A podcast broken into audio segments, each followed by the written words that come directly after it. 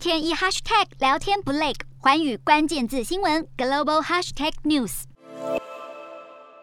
与乌克兰总统泽伦斯基握手打招呼，西班牙总理桑杰士和丹麦总理弗瑞德里克森抵达乌克兰，也前往博罗江卡视察。看到博罗江卡的惨况，桑杰士和弗瑞德里克森表情越来越凝重。随后，两人都宣布将提供更多军援协助乌克兰对抗俄罗斯。桑杰士表示，西国将持续努力推动乌俄战争结束，同时也会提供所需要的人道以及军事援助，并且接受乌国难民。而丹麦总理也表示会提供乌克兰更多武器，但是并没有进一步说。说明同样持续援助乌克兰的还有美国。除了军事援助之外，美国也将再提供五亿美元的人道与经济援助，以协助乌国政府支付薪资和退休金，以及提供服务。不过，相较于许多欧美国家陆续提供军援，德国到目前为止都不愿意直接供应乌克兰重型武器，不过却愿意提供东欧各国先进的装甲车，换取这些国家援助乌克兰坦克。贝尔伯克强调，对德国来说，提供重型武器给乌克兰不是禁忌，不过没有解释为何德国不愿。愿意直接供应乌克兰坦克以及装甲车。对此，德国专家表示，如果德国对乌克兰的援助不足，等于默许俄罗斯的侵略，让乌克兰无法继续独立存在。呼吁德国立刻提供重型武器，协助乌军对抗俄军。